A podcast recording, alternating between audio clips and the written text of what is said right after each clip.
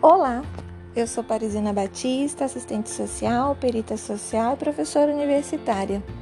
O tema escolhido da semana foi resiliência, até porque estamos no setembro amarelo. A resiliência nos dias atuais vem sendo cada vez mais propalada pelo fato dos eventos cotidianos, principalmente os causados pela pandemia do coronavírus ou Covid-19, que se alastrou no mundo inteiro. Sentimentos como medo, angústia, depressão tomam lastro nas incertezas dessa sociedade contemporânea, onde emergem o individualismo, a fluidez e a efemeridade das relações.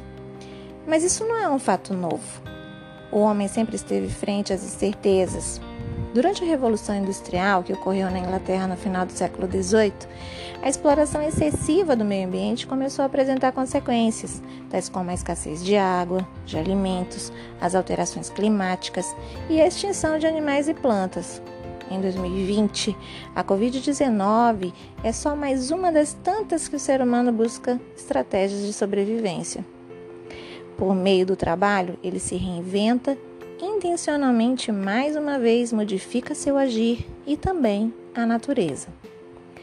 A resiliência é a capacidade que o indivíduo tem de lidar com problemas, adaptar-se a mudanças, superar obstáculos ou resistir à pressão de situações adversas em busca de um conforto físico e mental, uma realização com efeito de bem-estar, o que podemos chamar de aditivo da felicidade. Na Grécia Antiga, a felicidade ou a eudaimonia, que pelo conceito de Aristóteles significava atingir o potencial pleno de realização de cada um, era uma meta a ser atingida. Segundo esse pensador grego, a felicidade é a meta da vida humana. Tudo o que fazemos tem como motivo principal a busca da eudaimonia. Ser resiliente ou buscar resiliência é um fator sine qua non para os humanos, mesmo que essa palavra ainda não tivesse sido inserida nos vocábulos de ordem rotineiramente.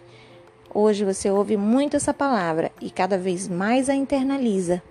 Sejamos resilientes.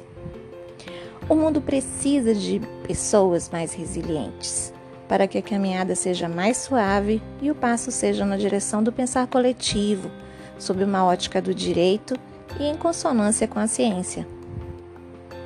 O mundo, mais uma vez, nessa miríade de transformações históricas, precisa disso.